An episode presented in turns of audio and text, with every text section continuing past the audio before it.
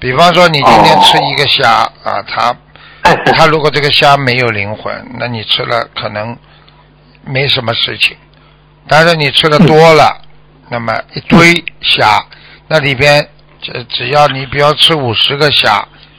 那你只要有十个虾有灵魂，他们十个虾的灵魂聚在一起，